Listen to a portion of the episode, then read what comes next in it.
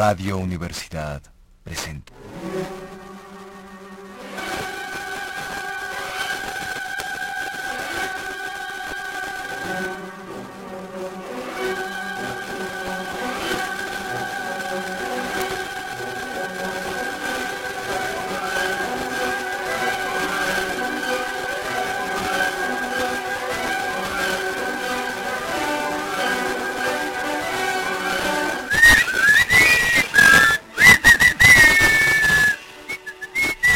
Área de divertimento.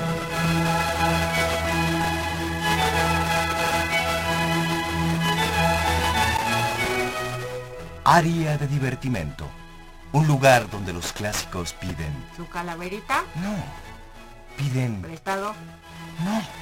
Piden... ¿Pan y no les dan? No. Piden la presencia de las fuerzas oscuras para la creación de las grandes obras. Órale. Comenzamos. Hoy, como todas las semanas, seré breve. El día de hoy nos acompaña para hacer un programa inusual, inusitado, único, oscuro, tenebroso, pleno de revelaciones, de misterios, de pactos, quizá, que otorguen talentos sobrehumanos. Sí, dije sobre y sí, dije humanos. Antes de presentar a nuestro invitado del día de hoy, leeré brevemente algunos datos. Nuestro invitado ha venido desempeñando su labor desde el principio de los tiempos. Ocupó un puesto de vital importancia antes de la aparición del hombre sobre la tierra. Dirigió una rebelión, sin éxito, contra la causa no causada. Dios creador de todas las cosas, Dios de Dios, luz de luz. Después de este embarazoso episodio partió a un exilio, asevera él, voluntario, ostentando desde entonces el puesto de ángel caído en el organigrama celestial. A partir de entonces y hasta nuestros días, ha participado activamente en eventos tales como la expulsión del hombre y la mujer del paraíso. También, en el año 33 de nuestra era, tentó durante tres veces a Jesús nuestro Señor. Hay quien asevera que hubo una cuarta y última tentación de Cristo. A él se le deben, entre otras cosas, desastres tales como la esclavitud, la guerra y el error de diciembre. Está con nosotros el diablo, Satanás, el demonio, Belcebú, Mefisto, Mefistófeles, el chamuco, el señor de las tinieblas, Luzbel, el pata de cabra, en fin, el bajísimo. Muy buenas noches. ¿Y cómo le gusta que le llamen? ¿Cómo le gustaría a usted llamarme? No sé, el bajísimo. ¿Me considera usted bajísimo? No, no, no, no, no, no, para nada. ¿Por qué no? ¿Me halaga? Bueno, pues entonces, el bajísimo. Pero dudó. Mejor no. Llámeme como quiera. Pero sabe, llámeme. Ah, eh, bien, em, vamos a, a un corte en lo que pienso. ¿Usted cree que pueda? Eh, sí, digo, digo, no, no, bueno, eh, vamos a un corte. Y ahora la sección Mande.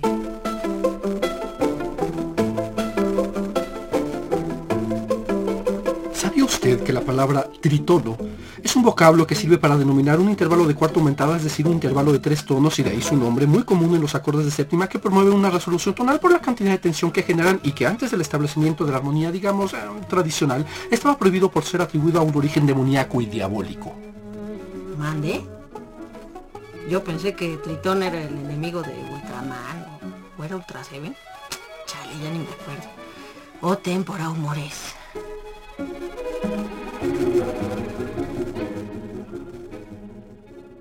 Bueno, joven señor Don Luzbel.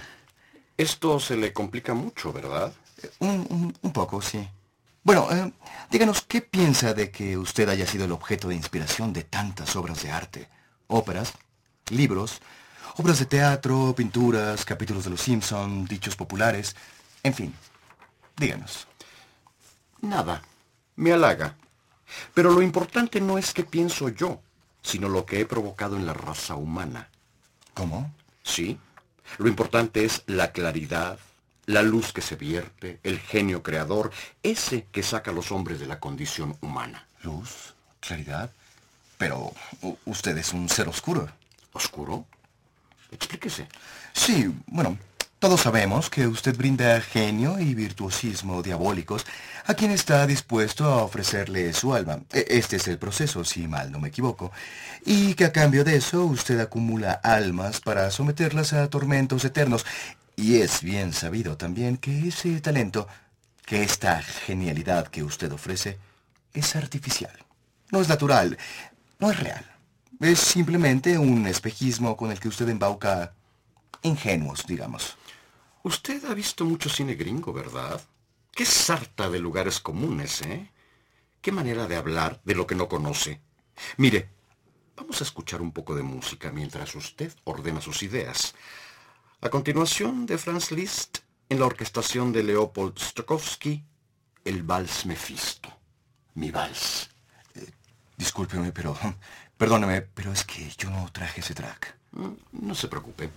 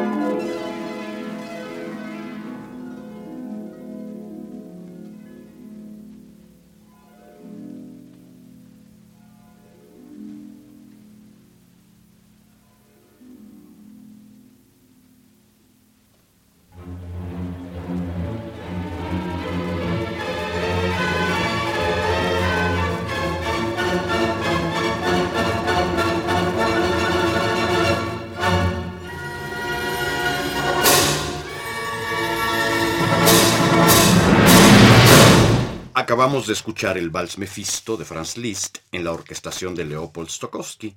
Liszt describe aquí un pasaje del Fausto de Goethe que describe la escena en la que yo, Mephisto, organizo un baile popular para que Fausto pueda acceder a una mujer. Claro, Fausto. Obra genial. ¿Por qué es genial? Bueno, porque es de Goethe, que como todos sabemos, es un genio. ¿Y por qué es un genio Goethe? Bueno, porque escribió Fausto, que como todos sabemos, es, es una obra genial. ¿Usted la leyó? Bueno, la leí, pero, pero hace mucho, no, no la tengo fresca, ¿sabe? Eso me divierte de los humanos. Ver cómo hablan de las cosas que no conocen, emitir juicios categóricos sobre obras que no entienden, hablan de mí sin conocerme, y hablar del genio sin saber lo que es. Y lo entiendo. Es muy difícil hablar del genio, es tan, tan inasible. Lo que podríamos decir es que el vocablo de genio tiene un carácter que produce un son noble, armonioso, para recibir la gracia de lo divino. Aunque nadie ha puesto jamás en duda que en esa radiosa esfera el elemento demoníaco e irracional ha representado siempre un papel inquietante. Entre la esfera divina y esta esfera demoníaca existe un vínculo propio para suscitar cierto espanto, porque podríamos decir, señor locutor, que el genio es una experiencia que está más allá de las posibilidades puramente humanas. Y ahí es donde entro yo. Claro. Solamente en el arte se puede trascender y sublimar el alma humana. ¿Solamente en el arte? Ah, bueno... En cualquier actividad del ser humano se puede. Claro. En cualquier actividad seria. Yo he ofrecido el genio en todo tipo de áreas. Por ejemplo, con una religiosa poblana, con ella tuve un buen trato. ¿Y ella qué hizo? ¿Una suma teológica? Ah, no sea frívolo. No se necesita ser un genio para hacer una suma teológica, no. Ella inventó el mole, señor. Para eso sí se necesita inspiración. Lo de la jonjolilla no es mío. Creo que ahí se arregló con, con el Altísimo y la verdad fue un detallazo. Pero ve, ahí estuve. ¿Con una religiosa? Con varias. Me llevo de maravilla con ellas. Y el genio lo puedo ofrecer a varios niveles. Una ejecución brillante, inusual, que ofrece a quien la presencia una belleza nunca antes percibida y que dura para toda la vida. Una donde parece que el ejecutante realiza proezas imposibles para un ser humano, para un mortal, algo que pareciera realizable solo en sueños. En esa genialidad, en esa forma de inmortalidad, estoy yo. Sin ir más lejos, alguien a quien ofreciese talento sin restricciones fue a... Karajan. No, Michael Jordan. claro. Jordan. No, eh, ya en serio, ¿a quién? Michael Jordan. Él es un genio. Cuando uno veía a Jordan jugar, pasaban cosas en el alma, en el cuerpo. El universo se trastoca. Claro. Ahora que lo dice, en el séptimo partido de aquella final memorable donde faltando tres segundos encestó la canasta con la que los toros de Chicago volvieron a coronarse, ahí estaba él. Ahí estaba Pippen. Los dos fundidos en un abrazo y ahí estaba yo, abrazando al televisor de modo tal que solo una descarga de 120 volts pudo separarme de ellos porque en un arranque de ciega pasión derramé el zeppelin de coca sobre el frío mosaico y ahí quedé yo, aturdido y sin chanclas y con este permanente que no se me ha quitado, cicatriz de mi deseo. Deseo. Donde hay genio, hay deseo. Y donde hay deseo, estoy yo.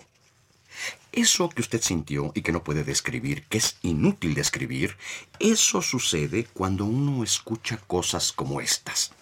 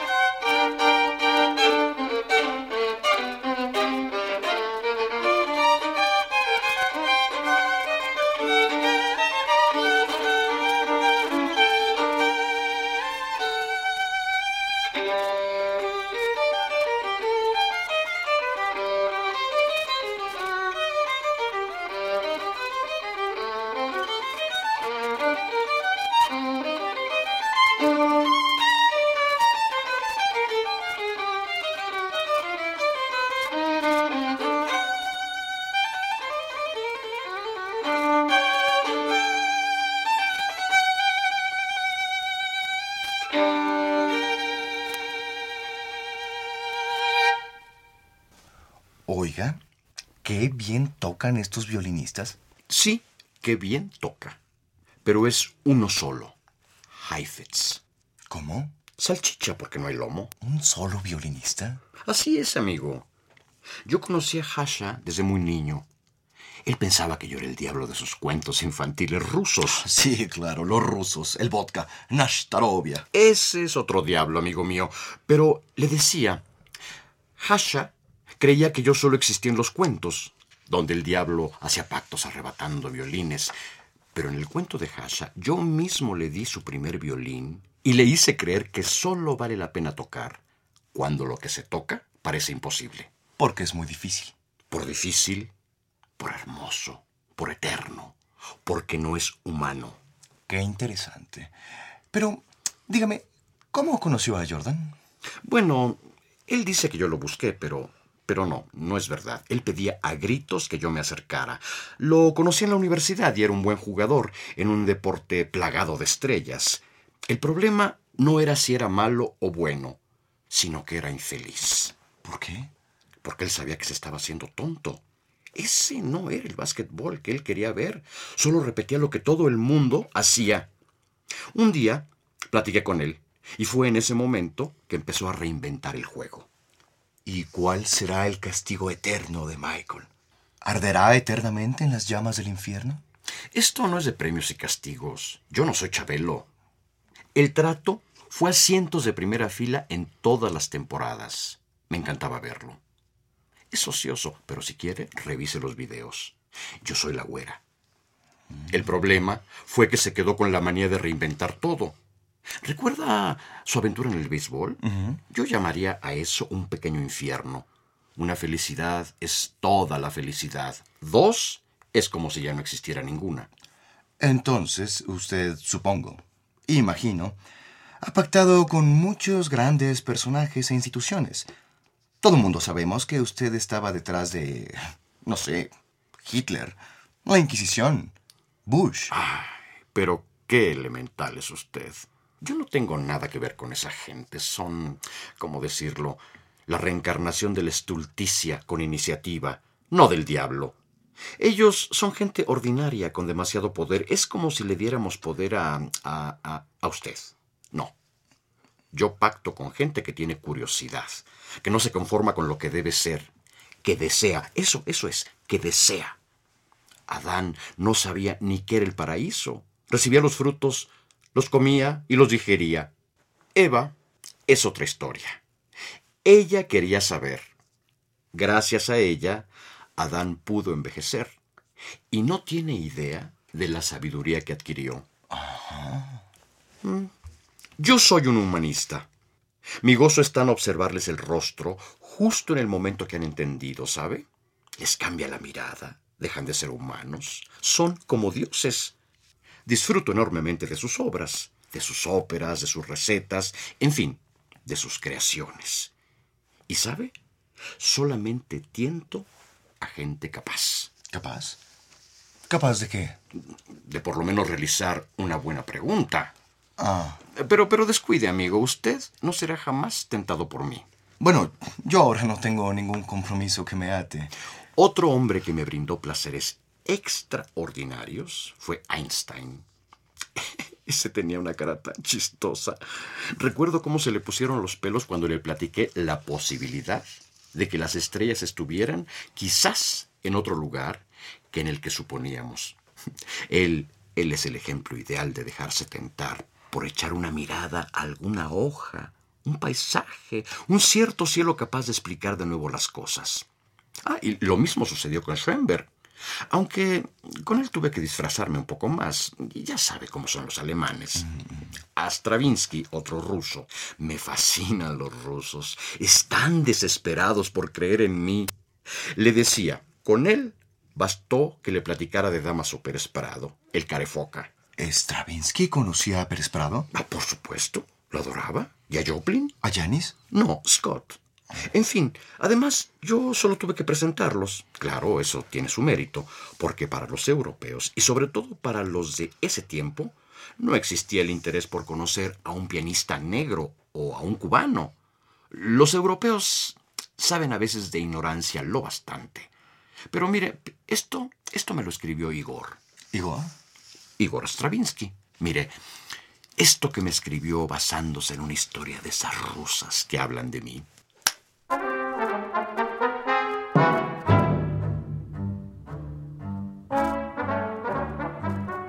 Danger de. Un soldat rentre chez lui.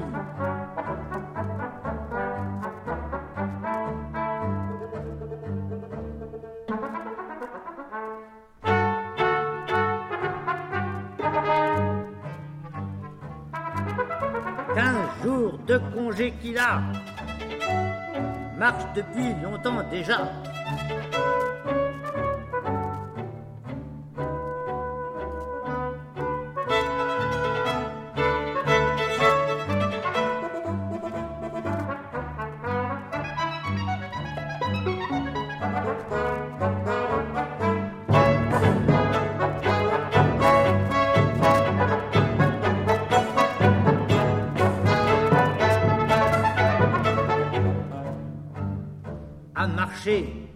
A beaucoup marché.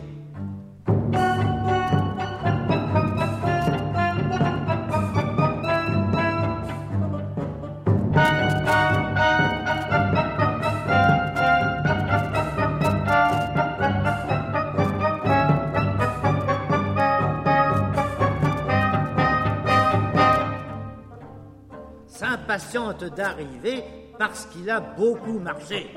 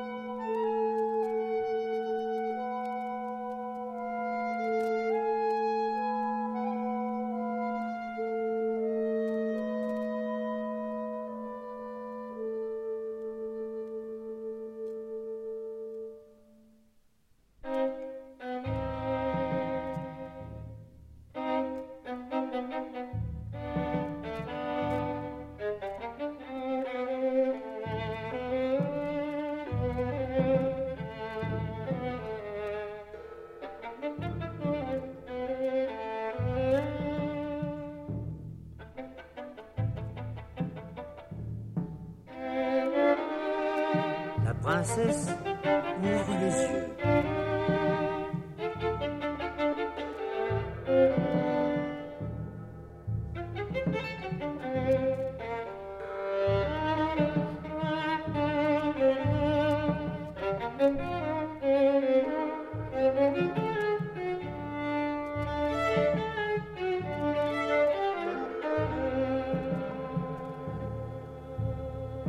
La princesse se lève.